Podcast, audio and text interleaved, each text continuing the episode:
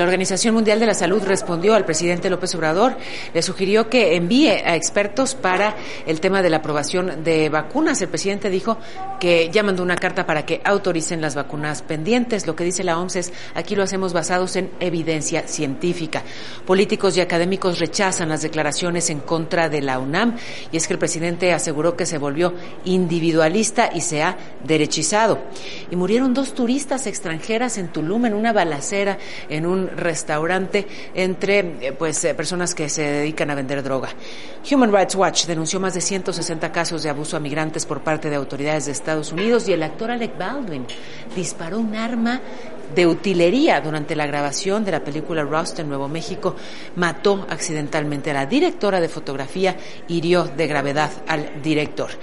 Capitán Archie, el cielo. ¿Cómo estás, querida Paola? Bueno, para viernes, sábado y domingo la temperatura máxima 21 a 22 grados, lluvias los tres días en horas de la tarde y mínima de 11 grados, un centercito.